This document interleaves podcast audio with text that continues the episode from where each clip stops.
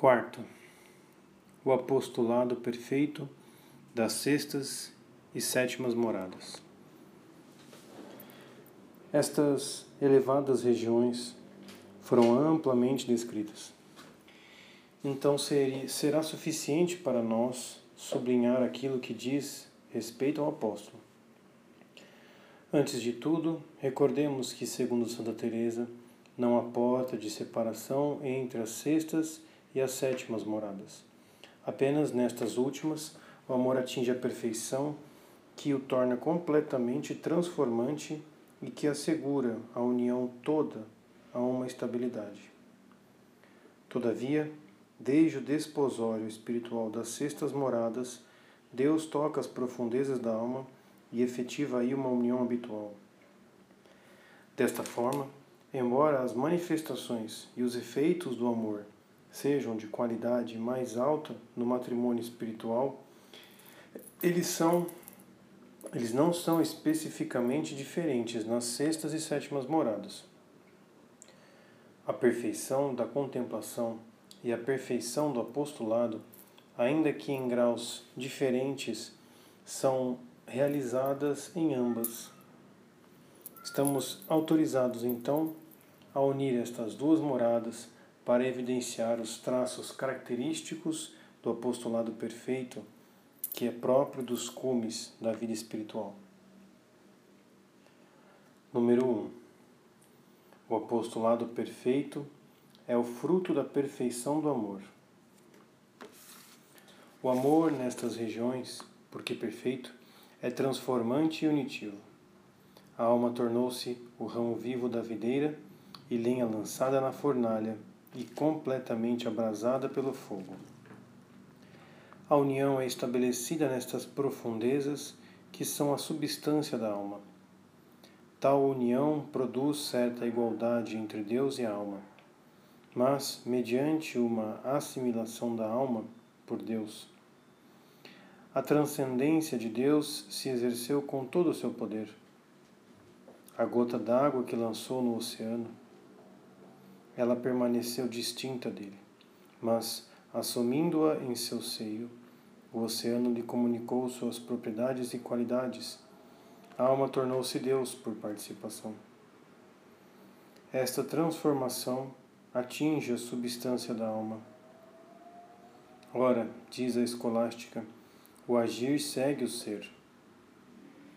A transformação realizada no ser tem suas repercussões normais nas faculdades. O assenhoreamento de Deus sobre a alma, realizado pelo amor, se afirma até as suas operações. São João da Cruz escreve: Quem se une com Deus torna-se um mesmo espírito com Ele. Donde as operações das almas unidas a Deus são do Espírito Divino e por isso mesmo divinas. Tal assenhoreamento de Deus sobre a alma toda encontra esta perfeitamente dócil o amor transformante realiza a um só tempo o senhorio amoroso e a submissão amorosa.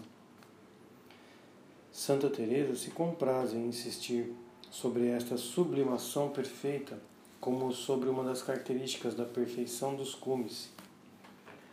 A suma perfeição não se traduz em deleites interiores, em grandes arrombos, nem em visões ou em espírito de profecia.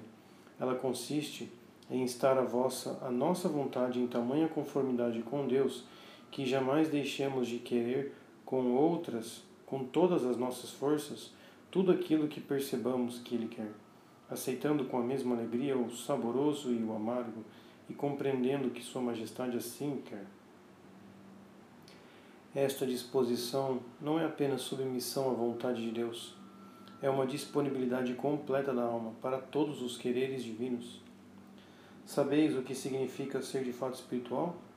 É fazer-se escravo de Deus, marcado com o seu selo, o da cruz. É já lhe ter entregue a própria liberdade para poder ser vendido como escravo de todo mundo, como ele mesmo foi. Santa Teresinha do Menino Jesus encontra na hipnose que entrega o paciente às vontades de outrem uma comparação que ilustra aquilo que ela quer ser sob a ação de Deus. Com efeito, na união transformante, o amor derramou em todo o ser e nas faculdades uma unção de flexibilidade que as mantém abertas às luzes e dóceis às suas sutis monções. No plano divino, a união que o amor realiza entre dois seres vivos está orientada para a fecundidade. A união transformante de Deus e da alma não escapa a esta lei. O assenhoreamento do Espírito Santo e a disponibilidade da alma criam uma colaboração para a realização do grande desígnio que é a Igreja. O fruto do assenhoreamento do Espírito Santo e do fiat de Nossa Senhora foi Cristo Jesus e o Cristo total, que se constrói todos os dias. Por meio de seus assenhoreamentos perfeitos da união transformante, o Espírito Santo associa as almas à sua fecundidade àquela da Virgem Mãe. Com esses agentes divinos superiores, as almas que se entregam ao amor constroem a Igreja. Santa Teresa depreendeu muito bem esta finalidade da união perfeita que liberta de si entrega ao desígnio de Deus. Ó irmãs, como a alma a quem Deus concede essa graça deve negligenciar seu descanso, quão pouco deve se importar com a sua honra, e que longe deve andar de querer ser dita em boa conta. Ela em quem o Senhor se encontra de modo tão particular. Porque se ela está muito com Ele, como deve ser pouco, deve se lembrar de si. Toda a sua lembrança se concentra em contentá-lo mais, bem como em mostrar-lhe o amor que tem por ele. Pois isto é oração, filhas minhas. Para isso serve este matrimônio espiritual, para fazer nascer obras, sempre obras. Mediante seu assenhoreamento e a claridade e a caridade que difunde, o Espírito Santo configurou a alma com Cristo Jesus ela deve seguir o caminho traçado por Cristo, Verbo encarnado, que através do mistério da redenção dirigiu-se à realização do mistério da Igreja. Estes três mistérios estão ligados um ao outro. Como mudar esta ordenação divina sancionada pelas realizações de Jesus? Toda a difusão da graça está orientada por isso, aspecto que aparece claramente para Santa Teresa. Será bom dizer-vos, irmãs, o motivo pelo qual o Senhor concede tantas graças neste mundo, para que nenhuma de, no, de vós pense que é só para deleitar essas almas. O que seria grande erro? Sua Majestade não nos poderia fazer maior favor do que dar-nos uma vida que imite a de seu Filho tão amado. Assim, tenho por certo que essas graças visam fortalecer a nossa fraqueza, para podermos imitá-lo nos grandes sofrimentos. A atividade desta alma perfeitamente disponível sob o influxo do Espírito Santo, construtor da Igreja, constitui o apostolado destes cumes da vida espiritual. É fruto da união transformante, tornada fecunda. O amor perfeito é seu elemento ativo. É este que estabelece sua qualidade e lhe dá suas notas características.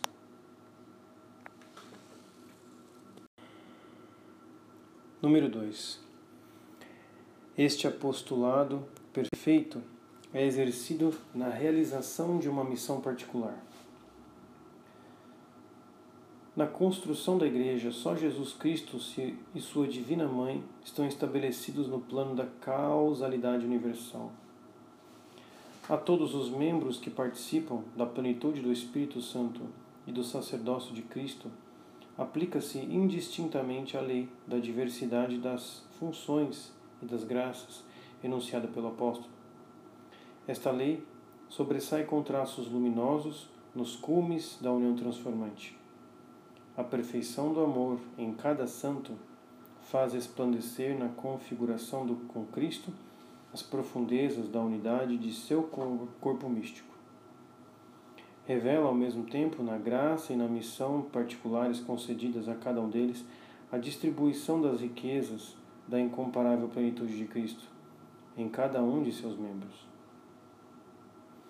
Assim como em seu primeiro olhar de visão intuitiva, ao entrar neste mundo, Cristo descobriu a unção da divindade que lhe penetrava e a missão redentora que lhe fora confiada, e que era o fim da encarnação, assim também a alma, nesses arrombos das sextas moradas, que revelam os segredos divinos, ou ainda melhor, na luz da aurora nascente que é própria destes, destas regiões, descobre algumas das riquezas de sua graça e o lugar que está que esta lhe assegura no Cristo total.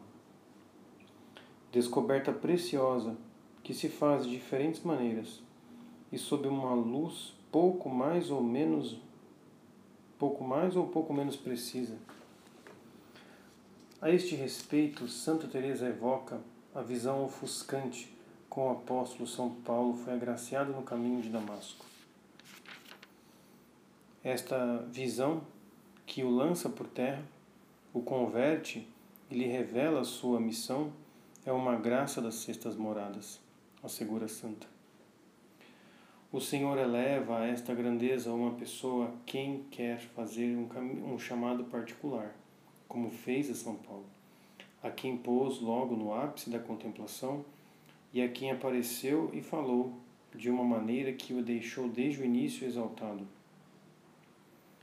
Segundo o pensamento de Santa Teresa, esta visão comporta, no entanto, uma graça excepcional. São Paulo recebe simultaneamente a caridade que o coloca de imediato nestas elevadas regiões da vida espiritual.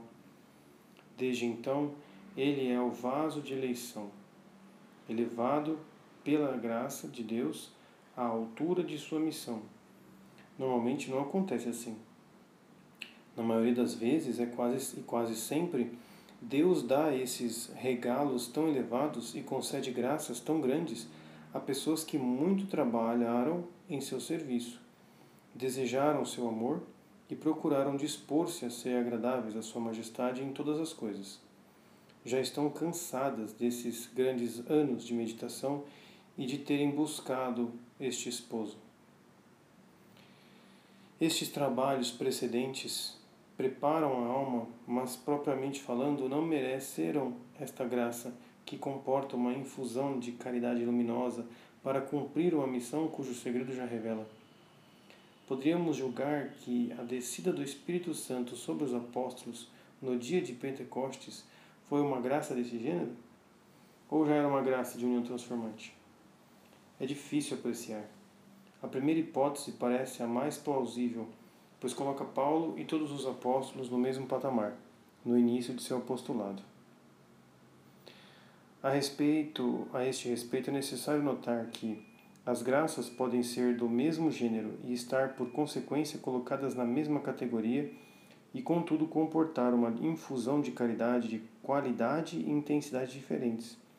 Por isso, seria pueril identificar a visão do caminho de Damasco todo arrombo que trouxesse consigo a descoberta de uma missão. Seja como for, é nestas sextas moradas que Santa Teresa descobre sua missão de fundadora. Os arroubos do desposório que a separaram de tudo criam nela novas exigências. As investidas do querubim ou a transverberação que a tornam mãe espiritual também se dão, ao menos pela primeira vez neste período. Santa Teresa descreve a transverberação ao falar dos arrombos no livro da vida, capítulo 29, parágrafos 13 a 14, o qual escrevia por volta de 1565, portanto antes de ter chegado ao matrimônio espiritual.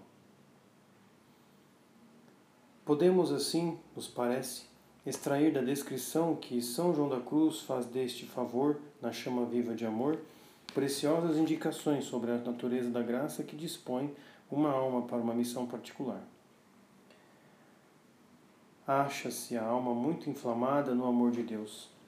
Acontece-lhe então sentir que um serafim investe sobre ela, com uma flecha ou dardo todo incandescente em fogo de amor, transverberando esta alma que já está inflamada como brasa, ou, por melhor dizer, como chama viva, e a cauteriza de modo sublime, Na verdade, a alma experimenta ali, como um grão de mostarda de tamanho mínimo, vivíssimo e extremamente incendido, o qual projeta em derredor um vivo e abrasado fogo de amor. Este fogo proveniente da substância e força daquele ponto ardente onde, por sua vez, se acha a substância e virtude do veneno, a alma o sente difundir-se por todas as suas veias substanciais e espirituais, segundo a sua capacidade e fortaleza. O gozo da alma chegada a esta altura não se pode descrever, senão dizendo que aí experimenta quão real é a comparação evangélica do reino dos céus ao grão de mostarda, o qual, sendo tão vivo, embora pequeníssimo, cresce como o maior dos arbustos Poucas almas chegam a tanto. Algumas, contudo, têm chegado no mormente aquelas cuja virtude e espírito se haveria de difundir na sucessão dos filhos espirituais. Porque Deus costuma conceder aos que hão de ser cabeças de novas famílias espirituais as primícias do Espírito, segundo o maior ou menor número de, dos discípulos que hão de herdar sua doutrina e espírito. Chama Viva de Amor, capítulo 2, parágrafos 9, 10, 11 e 12. Trata-se, evidentemente, de uma graça extraordinária que São João da Cruz descreve nestas páginas.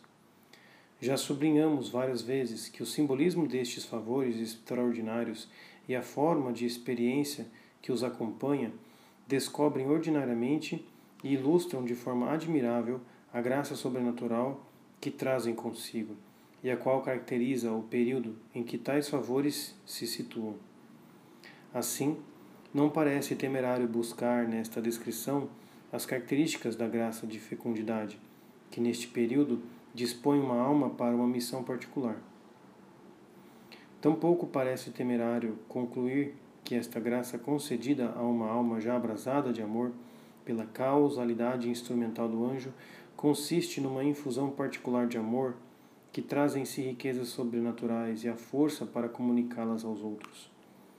O dom de uma graça particular de fecundidade não está ligado a este modo extraordinário descrito por São João da Cruz ou a qualquer outro. Pode não estar acompanhado de uma clara tomada de consciência.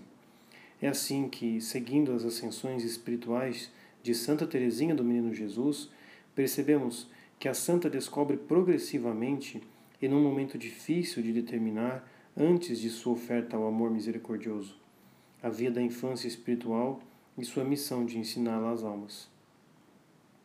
Parece-nos que se deve distinguir tais graças de fecundidade e de apostolado concedidas nestas regiões das missões carismáticas confiadas precedentemente. Estas últimas conferem poderes e uma graça de fidelidade.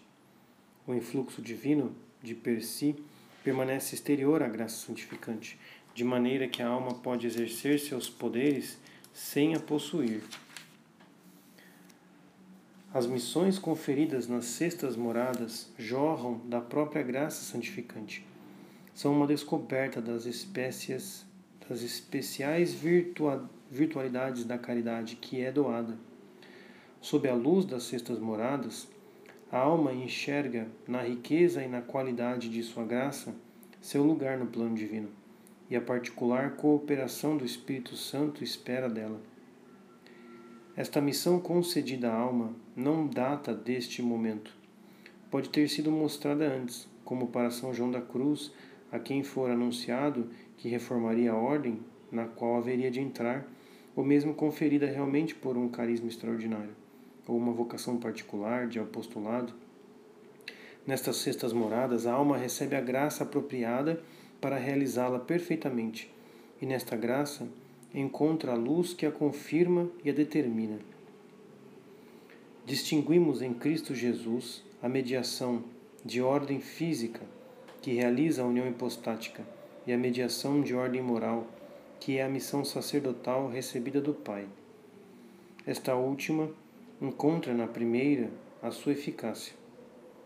Na alma, observamos a ordem inversa a missão com seus poderes é dada antes. A plenitude da graça para exercê-la perfeitamente só é recebida nos cumes da vida espiritual. Doravante, o apóstolo será apóstolo perfeito, com a eficácia de seus poderes e os dons especiais da caridade, que lhe corresponde. O sacerdote não exerce mais só as funções de seu sacerdócio com o caráter sacerdotal de sua ordenação e a graça relacionada, mas com uma configuração com Cristo já realizada que lhe permite verdadeiramente reproduzi-lo diante de Deus e aos olhos dos fiéis. A luz desta descoberta vai se delineando e as riquezas desta graça de apostolado se desenvolvem à medida que o amor opera sua obra de transformação. O apóstolo São Paulo explicita em seu magistério e realiza progressivamente a missão descoberta no caminho de Damasco. Santa Teresa, depois de ter fundado seu primeiro mosteiro reformado, descobre a igreja e estende sua reforma para colocá-la à altura de sua missão e das necessidades da igreja. Tais aprofundamentos e explicitações da missão emanam dos choques interiores da graça e dos acontecimentos que vêm precisar-lhe e confirmar-lhe as situações, as intuições. A alma se descobre no ponto de convergência de admiráveis preparações providenciais. Seu encontro nos fatos que acontecem esclarece a harmonia do plano divino. É bem verdade que a sabedoria de amor conduz todas as coisas ao fim que lhes assinalou, seja de perto, seja de longe, por caminhos que são todos de força e suavidade. Para apreciar a simplicidade e a profundeza desta luz que jorra da experiência interior confirmada pelos acontecimentos providenciais, é preciso reler as cartas do apóstolo São Paulo. Deus coopera em tudo para o bem daqueles que o amam. Romanos 8, 28. Escreve aos Romanos.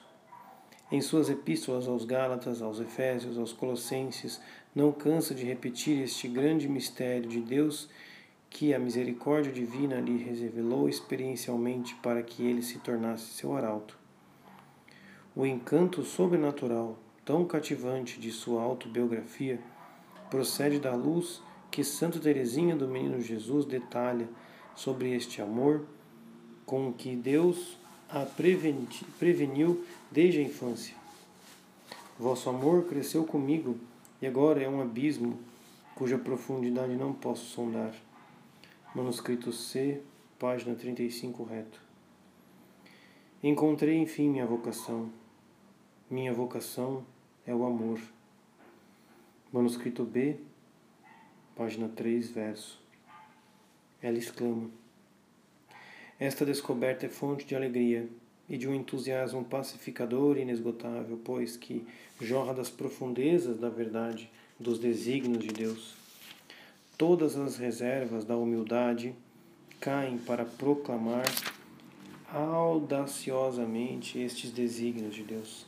Santa Teresinha do Menino Jesus, no fim de sua vida, afirma sua missão com uma clareza e segurança que em uma alma profundamente humilde e pobre poderiam nos desconcertar.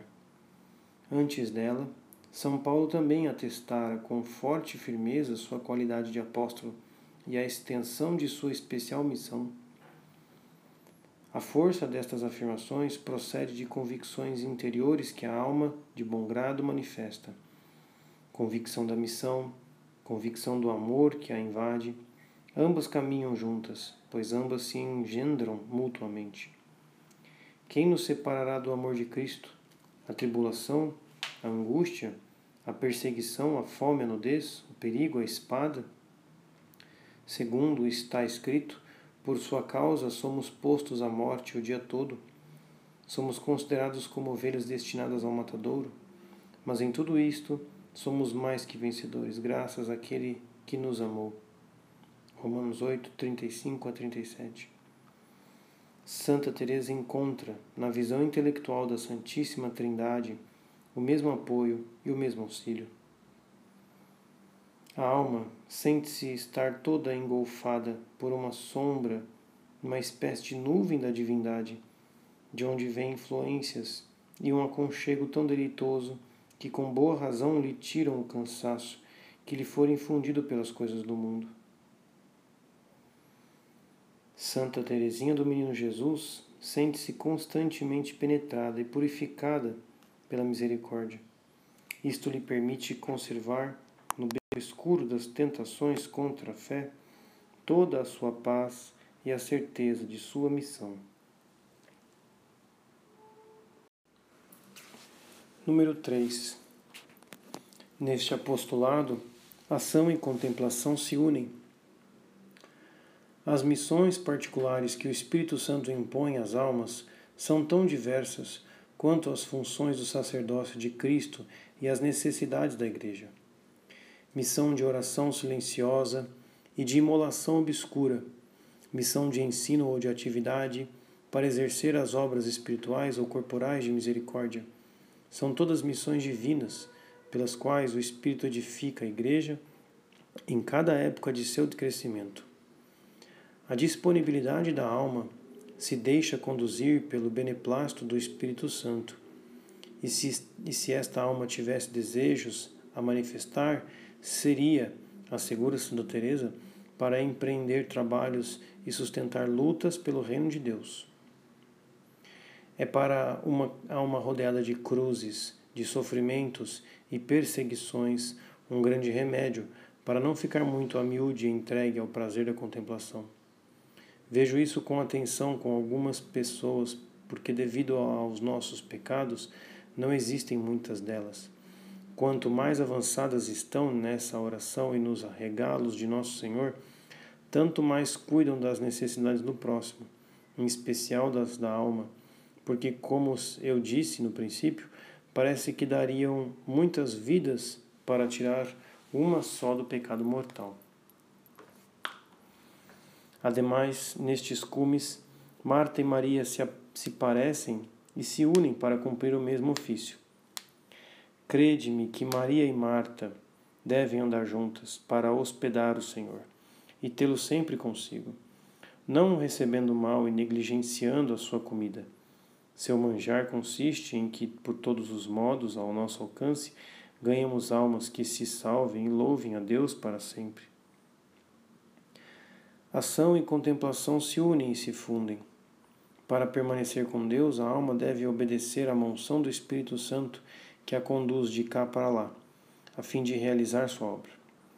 Em toda parte, para onde é assim conduzida, ela encontra Deus que carrega em si e goza dele na suave claridade de sua experiência íntima. Nunca é tão ativa e tão poderosa como quando Deus a mantém na solidão da contemplação. Nunca está tão unida a Deus e é tão contemplativa como quando está empregada, empenhada nos trabalhos para fazer a vontade de Deus e sob o influxo do Espírito Santo. É aqui em meio às ocasiões e não nos recantos que devemos submeter o amor à prova. E creiam-me, mesmo que haja mais faltas e mesmo algumas pequenas quebras, o ganho que nos é propiciado é incomparavelmente maior.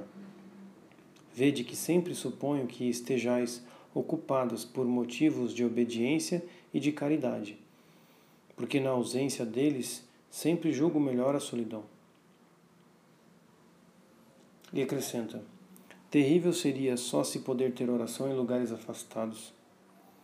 A santa, porém, teme que tais afirmações pareçam contrárias àquilo que disse sobre a necessidade do recolhimento e da solidão para os contemplativos e que escandalizem algumas almas. Quem fará crer nisto aquela a quem o Senhor começa a dar regalos? Talvez até pense que essas de que falei estragam a vida e que o importante é ficar cada qual em seu canto gozando os regalos. É a providência do Senhor, a meu ver, que não entenda aonde chegam aquelas outras almas.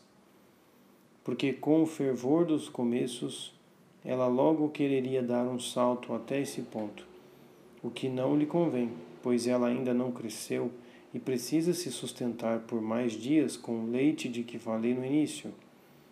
Que ela se mantenha junto aos divinos peitos o Senhor terá o cuidado quando ela já tiver forças, de levá-la a avançar mais. Do contrário, em vez de obter o proveito que imagina, ela só se prejudicaria. Nestes conselhos evidencia-se a prudência da Santa Madre, ao mesmo tempo em que a flexibilidade de sua doutrina. Cada etapa tem uma for sua força e suas exigências. Na união transformante, o amor conquistou uma liberdade.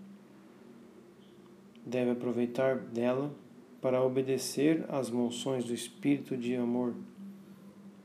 Ama e faz o que queres, dizia Santo Agostinho. Comentário à primeira epístola de João, tratado 7, 8. O amor nestes cumes tem direito a esta liberdade, pois seus quereres são os quereres de Deus e nada poderia estorvá-lo, pois, doravante, dominou tudo.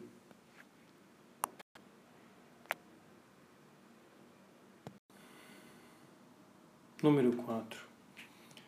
Apostolado fecundo e colaboração delicada.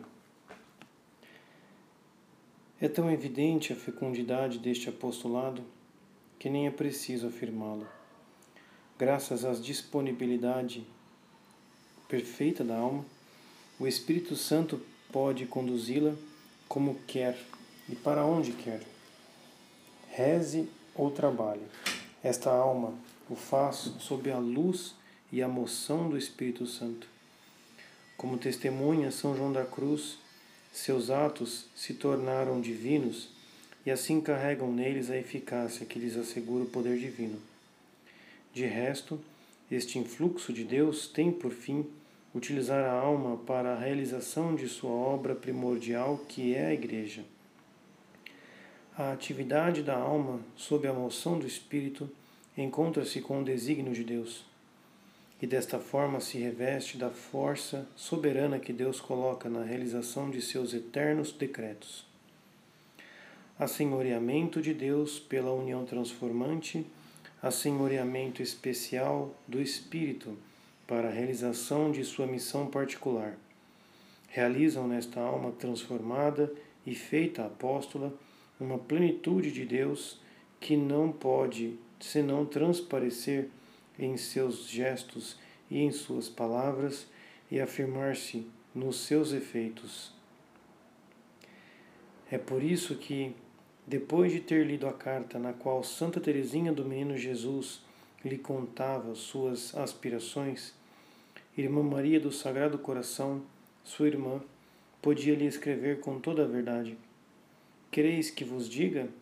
Pois bem, Estais possuída de Deus, mas possuída, como se diz, absolutamente, como os maus o estão do maligno. Os santos, de fato, estão verdadeiramente possuídos por Deus. E eis que eu estou convosco todos os dias, até a consumação dos séculos, assegura nosso Senhor. Sua presença misteriosa é desvelada pela fecundidade. Pelos seus frutos os reconhecereis. Eis o sinal que ele dá para reconhecer seus verdadeiros enviados. E este fruto é um fruto que deve afirmar sua qualidade pela perenidade. E vos designei para irdes e produzirdes fruto, e para que o vosso fruto permaneça. Este fruto que permanece são essas grandes obras, essas instituições, essas poderosas organizações que a santidade realiza a cada época e que desafiam os séculos. É a própria Igreja que o Espírito Santo constrói, constantemente com a atividade dos santos que transformou e conquistou no amor com o qual os invadiu. Temos o dever de sublinhá-lo o poder de um taumaturgo que realiza alguns prodígios é bem pouca coisa comparada com esta fecundidade que se liga à atividade cotidiana dos santos, pela qual o Espírito, misteriosa, mas certamente afirma seu poder e realiza seu desígnio. Esta onipotência, esta presença divina, não aniquila o apóstolo que ela utiliza Este apóstolo não é um mero instrumento, menos ainda um escravo ou mesmo um simples operário. Já não vos chamo servos, porque o servo não sabe o que o Senhor faz, mas eu vos chamo amigos, porque tudo o que ouvi de meu Pai eu vos dei a conhecer. Diz Jesus a seus apóstolos depois da ceia. O apóstolo é o amigo do Mestre a confiança efetuosa vai mais longe do que estas confidências sobre o desígnio de Deus. Trata-se de uma verdadeira amizade, com toda a afeição e todo o respeito mútuo que comporta. A alma está disponível nas mãos de Deus e o próprio Deus se submete às vontades da alma. Escutemos Santa Teresa nos fazer suas confidências pessoais sobre este ponto. Deus começa a tratá-la com tanta amizade que não só lhe devolve sua vontade, como lhe entrega dele. Como o Senhor se alegra com uma amizade tão grande, permite que cada qual mande uma vez. Santa Teresinha do Menino Jesus tem um tal sentimento a respeito de seu poder sobre a vontade de Deus que, por delicadeza, para não incomodá-lo, evitará lhe apresentar diretamente seus pedidos e os faz passar por Nossa Senhora, a fim de que antes de, se, antes de os apresentar, esta possa ver se não são de fato da vontade de Deus. Investidas de delicadeza e admiráveis estratégias do amor que não tem desejo mais ardente que fundir sua vontade com aquela de quem ama. Isto é verdade com relação ao amor que Deus tem por nós e com aquele que lhe devemos dar. Assim, o Espírito de Jesus, que não veio para ser servido, mas para nos servir, depois de ter conquistado os seus apóstolos pelo amor, desaparece de bom grado por detrás de suas personalidades e de suas ações. O amor se faz humilde, mesmo quando é onipotente, para exaltar aqueles a quem ama. O apóstolo como Jesus Cristo, é glorificado pelo espírito de amor que o possui. Sua personalidade humana é exaltada e engrandecida por esta presença e este assenhoreamento do espírito. Seus sentidos são purificados, sua inteligência torna-se aguçada, sua vontade é fortalecida. Todo um equilíbrio humano se estabelece, certo dom de integridade e é reencontrado sob a influência misteriosa da presença divina. Os pescadores da Galileia se tornam apóstolos que percorrem o mundo e transformam o Império Romano. Os dons naturais de Saulo, o jovem e brilhante fariseu, são elevados até a altura do gênio de Paulo, o apóstolo universal. Podemos duvidar que esteja no poder do homem realizar o super-homem, obsessão de seu orgulho, mas sem dúvida o influxo do Espírito Santo o produz em cada época nos santos dos quais se apoderou. Para nos darmos conta disso, basta olhar São Bento, São Francisco de Assis, São Domingos, Santa Teresa, São João da Cruz, São Vicente de Paulo e tantos outros modelos acabados de um século de uma civilização cujas qualidades mais elevadas e o ideal mais belo ditosamente encarnam. É sobretudo em sua obra comum que o Espírito Santo glorifica os instrumentos dos quais se apoderou. O Espírito Santo se faz humilde para glorificá-los. Inspirador da obra, por sua luz, agente eficaz por sua onipotência, ele se esconde sob os traços humanos do apóstolo.